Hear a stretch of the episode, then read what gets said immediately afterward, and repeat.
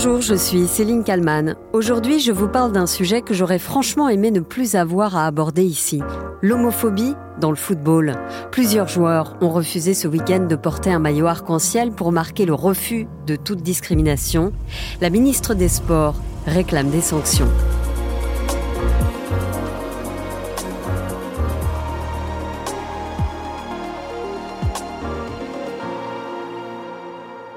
Les saisons passent et les joueurs se ressemblent. Enfin pas tous. Depuis quelques années, la Ligue de football professionnel est engagée pour combattre l'homophobie dans le monde du foot. Un combat au même titre que toutes les autres discriminations. Homo ou hétéro, on porte tous le même maillot. Voici le nom de cette campagne, qui existe depuis 2018. Benoît Galeret sur BFM TV.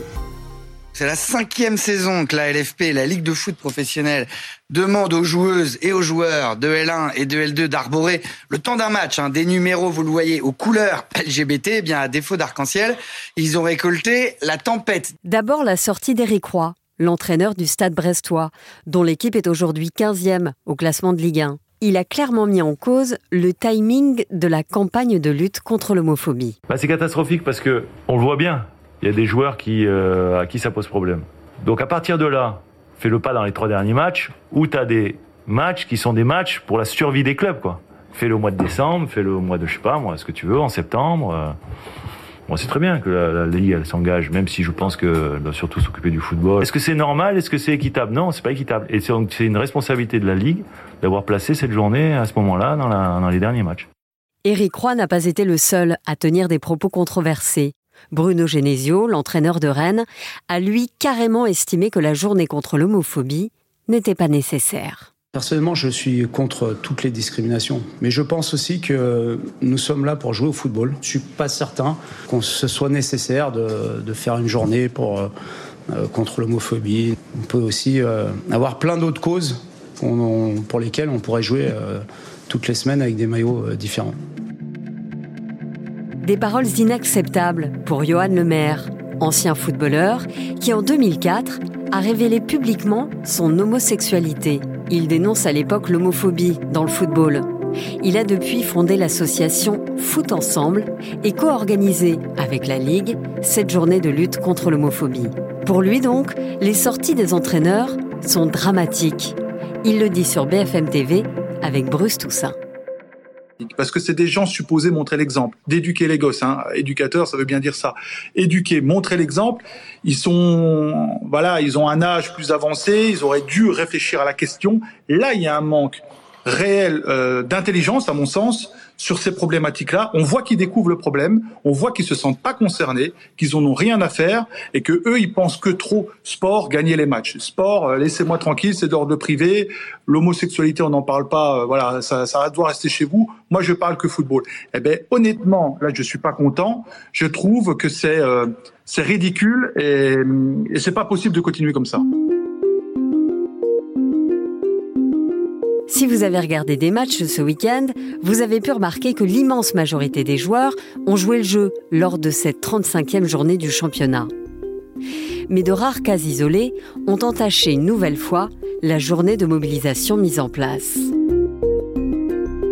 En Ligue 1, cinq joueurs ont préféré ne pas jouer plutôt que de porter un t-shirt floqué aux couleurs arc-en-ciel. Le Toulouse Football Club a choisi de communiquer sur l'absence de plusieurs de ses joueurs. Je vous lis un extrait de ce communiqué. Des joueurs de l'effectif professionnel ont exprimé leur désaccord concernant l'association de leur image aux couleurs arc-en-ciel représentant le mouvement LGBT. Bien que respectueux des choix individuels de ses joueurs et après de nombreux échanges, le club a choisi d'écarter ses joueurs pour la rencontre. Les noms des joueurs n'ont pas été précisés dans le communiqué. Mais dans un message posté ce dimanche 14 mai sur les réseaux sociaux, l'un d'eux, Zakaria Abouklal, a justifié son absence. J'ai pris la décision de ne pas prendre part au match du jour. Avant tout, je tiens à souligner que j'ai la plus haute estime pour chaque individu, quelles que soient ses préférences personnelles, son genre, sa religion ou son vécu. Le respect est une valeur que j'estime beaucoup, il s'étend aux autres, mais comprend également le respect de mes propres croyances personnelles. Par conséquent, je ne crois pas être la personne la plus appropriée pour participer à cette campagne. Un autre joueur, le Nantais Mostafa Mohamed, s'est expliqué sur Twitter. Il a notamment évoqué des pressions déjà subies par sa famille il y a quelques semaines, lorsqu'il avait choisi de rompre le jeûne du ramadan le jour des matchs pour pouvoir continuer à jouer. Vu mes racines, ma culture, l'importance de mes convictions et croyances, il n'était pas possible pour moi de participer à cette campagne, écrit-il sur Twitter. Faut-il sanctionner ces joueurs? La ministre des Sports, Amélie Oudéa Castera, a la réponse. Je regrette vivement qu'on n'ait pas 100% des joueurs qui puissent se retrouver derrière ce message, qui est un simple message de non-discrimination. Moi, je pense qu'il est de la responsabilité des clubs, avec un dialogue avec leurs joueurs, oui, de prendre des sanctions. Je pense qu'en France, quand on a une opération qui est cadrée de cette façon, qui embarque tous les clubs sur un sujet qui est encore une fois basique de non-discrimination, il faut s'engager, il faut être là.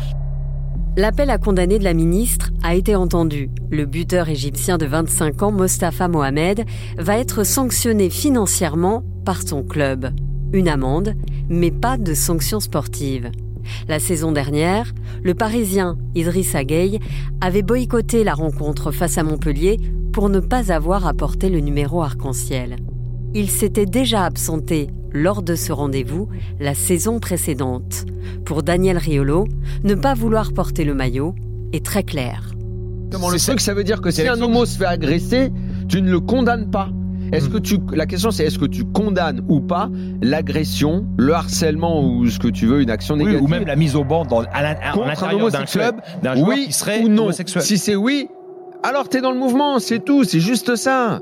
Daniel Riolo, très remonté contre les entraîneurs qui n'ont pas condamné, voire même qui ont excusé entre les lignes leurs joueurs. Le foot est ce sport à part, où le salaire que tu as toi en tant qu'entraîneur, ou quand tu n'es plus entraîneur en venant consulter, en étant consultant ici ou directeur sportif partout dans le monde, si tu touches ton argent, c'est parce que ce sport-là offre des possibilités. C'est le sport le plus populaire au monde. Parce que vous êtes mieux payé, parce que vous êtes plus exposé, eh bien, il y a plus de critiques sur vous, il y a plus de gloire sur vous, il y a plus d'argent sur vous, il y a plus de sponsors sur vous, il y a plus de, de, paillettes autour de vous. Eh bien, il y a aussi deux, trois messages à faire passer. Parce que dans notre société, il y a besoin de faire passer des messages. Ce lundi 15 mai, le Conseil national de l'éthique de la Fédération française de football a dévoilé une lettre. Un texte bien plus incisif que celui de l'UNFP, l'unique syndicat des footballeurs professionnels.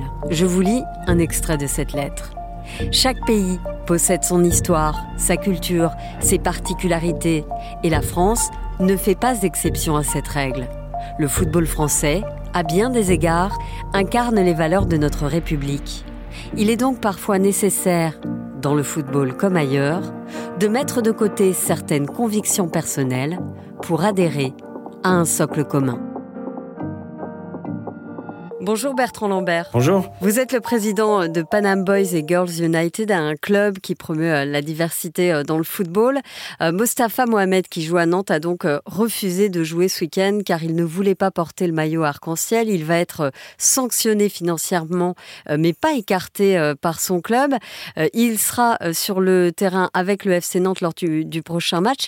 Qu'est-ce que vous pensez de cette sanction? Est-ce que ça va assez loin selon vous? Ben Pour le moment, c'est le seul club qui a sanctionné euh, un des cinq joueurs qui n'a pas porté le maillot arc-en-ciel le, week-end dernier. 5 sur 700, hein, donc il faut quand même aussi dédramatiser. Il y a énormément de joueurs qui ont joué le jeu et qui ont voulu s'afficher avec ce maillot pour euh, dire non à l'homophobie. Donc il y a quand même un, un bilan euh, positif. Au-delà de ça, effectivement, on peut pas laisser euh, comme ça des joueurs décider eh bien de ne pas s'associer en fait à une, une opération comme celle-ci, qui n'est pas une association de promotion de l'homosexualité, mais une, une opération pour dire non à l'homophobie, ce qui n'a strictement rien à voir. On ne peut pas ne pas s'associer à une lutte contre les discriminations comme celle-ci, puisque derrière, si on ne fait rien, en fait, eh bien on cautionne toute la violence qu'il y a à l'égard des homosexuels, dans le foot ou dans la société en, général. Donc effectivement, il faut pas laisser passer. Et donc moi je salue le fait que le Football Club de Nantes ait décidé de sanctionner son joueur. Après, moi je ne suis pas sûr qu'une sanction financière ou sportive soit la plus adéquate. Moi ce que j'aurais souhaité, c'est que le club, eh bien, euh, euh, lui dise tout simplement d'aller rencontrer les associations à l'origine de cette opération pour euh, bien discuter lui faire comprendre la nécessité de se bagarrer contre l'homophobie de la même manière qu'on se bagarre contre le racisme ou l'antisémitisme. Voilà, faire de la pédagogie parce que je crois que c'est de ça dont on a besoin. Je pense qu'il y a eu beaucoup de malentendus euh, par rapport à cette campagne, que beaucoup de joueurs n'ont pas compris pourquoi on leur faisait porter les couleurs arc-en-ciel, que ça ne signifiait en rien qu'ils allaient devenir homosexuels du jour au lendemain ou qu'ils faisaient la promotion de l'homosexualité, mais juste qu'ils s'engageaient contre l'homophobie. J'aurais souhaité que le club de Nantes lui propose ça, comme je souhaite que le club de Toulouse ou celui de Guingamp propose ça également aux joueurs qui n'ont pas euh, joué le week-end dernier parce qu'ils ne voulaient pas porter un simple maillot arc-en-ciel, c'est quand même pas grand-chose. Euh, mais symboliquement, il fallait marquer le coup quand même. Alors vous, sur le terrain, euh, avec euh, votre association et vos clubs, vous militez, vous tentez de casser euh, les idées reçues. Est-ce que vous réussissez concrètement sur le terrain à faire changer les choses? Nous, on joue très quotidiennement avec notre quatre équipes de foot. Bah, tous les jours, quasiment de la semaine, on a des matchs et des entraînements. On a deux équipes masculines et, féminines. Et oui, je pense qu'on a fait avancer les mentalités. On joue avec nos maillots arc-en-ciel, on joue avec nos lacets arc-en-ciel. Et voilà, on est le club de, toutes les différences. On se bat contre l'homophobie, mais également contre le on essaye de promouvoir également le foot féminin, lutter contre le sexisme. Donc tout ça, ce sont des, combats de, longue haleine. Voilà, le club a été euh, fondé il y a dix ans maintenant à Paris. Euh, et à l'époque, c'est nous qui avons proposé à la Ligue de foot de s'engager dans cette voie en proposant euh, les lacets arc-en-ciel. Qui ont été portés par les joueurs de Ligue 1 et de Ligue 2 en 2014 et 2016. Et puis petit à petit, cette opération a pris de l'ampleur. On a réussi à convaincre la Ligue de s'impliquer davantage. On est passé au brassard et ensuite au maillot arc-en-ciel. C'était la troisième saison cette année que euh, les maillots arc-en-ciel étaient proposés aux joueurs avec ce slogan qui est celui du club, hein, homo ou hétéro, on porte tous le même maillot. Alors évidemment, on peut toujours voir les choses dans les deux sens, se dire que ce qui s'est passé ce week-end montre qu'il y a encore énormément de problèmes, et je suis d'accord, et s'il n'y avait pas de problème d'homophobie dans le foot, on n'aurait pas besoin de faire ces campagnes. Cette opération ce week-end a été un, thermomètre sur les difficultés de parler d'homosexualité, de défendre bien les joueurs qui sont euh, différents, parce qu'il faudrait quand même se mettre à la place des joueurs euh, professionnels homosexuels qui évoluent aujourd'hui dans le championnat de France, et ils sont plusieurs, et qui se trouvent dans des vestiaires où des joueurs refusent de simplement s'engager contre l'homophobie. Est-ce qu'on se met à la place de ces gens-là qui sont discriminés, qui doivent s'inventer une autre vie? Alors nous, à notre petit niveau, voilà, on essaye de faire bouger les lignes. Vous dites s'inventer une autre vie parce que ce sont des joueurs qui leur homosexualité bah, Bien évidemment, il n'y a eu aucun coming out euh, en France dans le foot euh, professionnel. Il y en a eu très peu à l'étranger dans le foot pro, mais petit à petit, ça commence à arriver et on voit que ça se passe plutôt bien. Il y a eu évidemment Josh Cavallo euh, l'an dernier, c'était en, Australie. Plus récemment, il y en a eu deux autres en Europe dans des championnats de, moindre division, pas, pas les top niveaux, mais au moins dans des championnats européens. Donc voilà, après ces, ces joueurs-là, ils existent, ils s'inventent une autre vie parce qu'effectivement, ils doivent le cacher vis-à-vis de l'extérieur. La plupart du temps, ils doivent le cacher également vis-à-vis du, vestiaire et de leurs coéquipiers. Euh, et ça, c'est euh, dramatique et c'est ce qu'on souhaite euh, arrêter. Voilà, il y a plusieurs axes de travail. Il y a par rapport au monde du foot de l'intérieur, donc c'est eh ben, faire de la pédagogie vis-à-vis euh, des joueurs et des, et des staffs. Ça, on s'y emploie avec SOS Ça commence où ça? Ça commence, j'ai envie de dire, dès la maternelle, dans les club de foot y a, Oui, mais bien sûr. Alors après, vous savez, le foot, c'est le, le, reflet de la société. Hein. Donc cette homophobie latente qu'on a dans le foot, elle existe d'abord évidemment dans la société.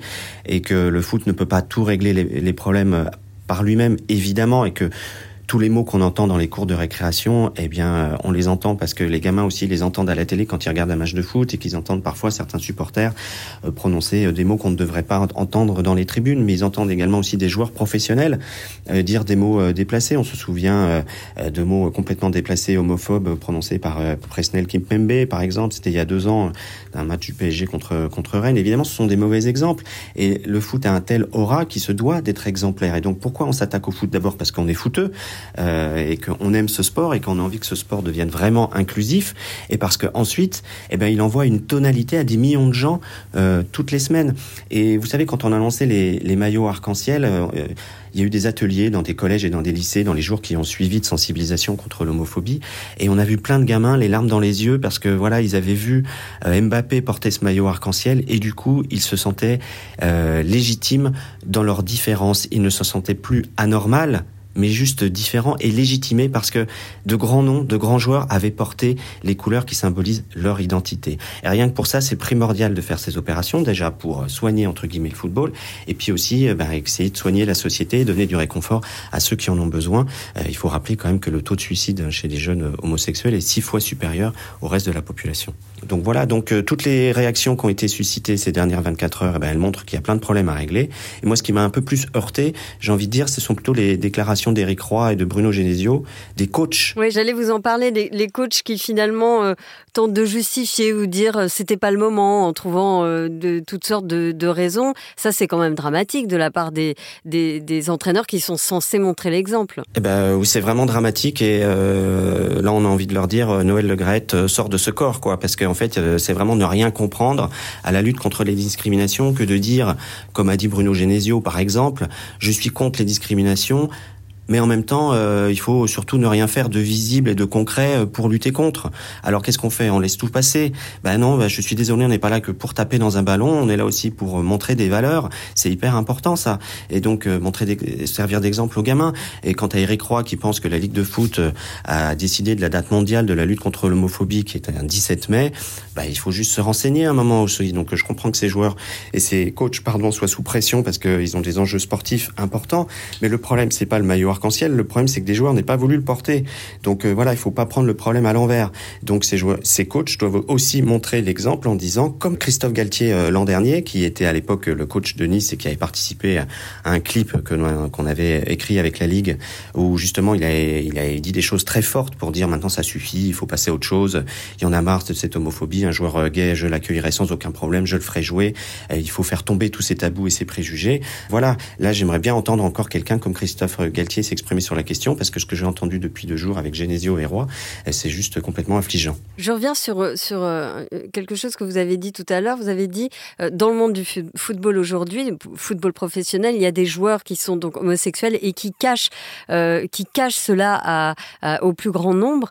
Est-ce qu'il faudrait aujourd'hui en France un coming out très connu pour que ça, ça, fasse avancer les choses finalement? Et est-ce que vous, vous, vous réussissez à y travailler de l'intérieur? Alors, on, ne forcera jamais personne à faire un coming out. C'est quelque chose de très personnel. C'est une décision qui doit être prise en son fort intérieur. Nous, ce qu'on essaye de faire, c'est de créer un climat le plus propice possible. Bon, on a bien vu ce week-end qu'il y avait encore du travail, mais euh, il faut pas euh, s'arrêter en, chemin.